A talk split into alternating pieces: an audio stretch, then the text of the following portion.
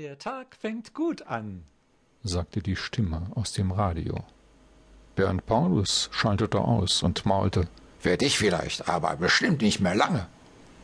Griesgrämig erledigte er seine Morgentoilette. Das Radio blieb jetzt ausgeschaltet.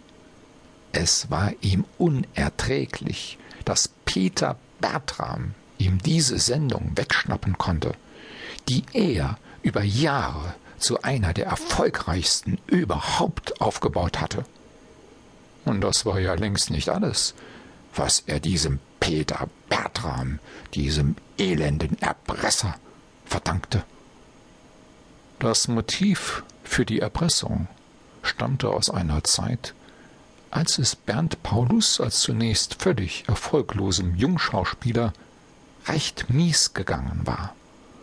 Und so war er vorübergehend unter den Einfluss eines Drogendealers geraten. Für sich selber hatte Bernd Paulus Drogen zwar stets strikt abgelehnt, aber der Dealer war ihm in finanzieller Hinsicht wie der berüchtigte Strohhalm vorgekommen, in einer Zeit, die für ihn die schlimmste seines Lebens gewesen war.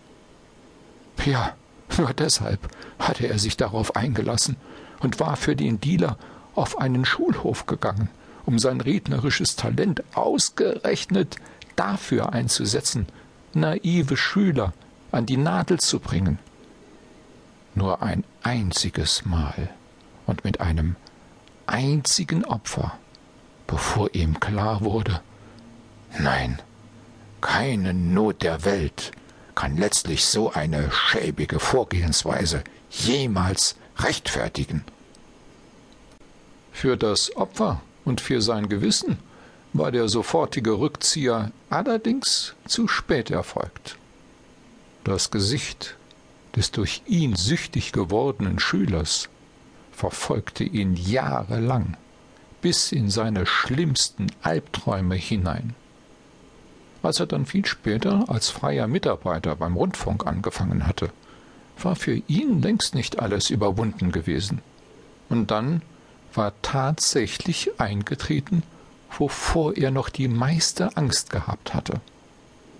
Peter Bertram, das Opfer von einst, erkannte ihn an seiner Stimme. Dieser Peter Bertram hatte es inzwischen zwar wieder geschafft, von der Nadel vollkommen wegzukommen, aber es gab für Peter Paulus dennoch keinerlei Grund zur Freude.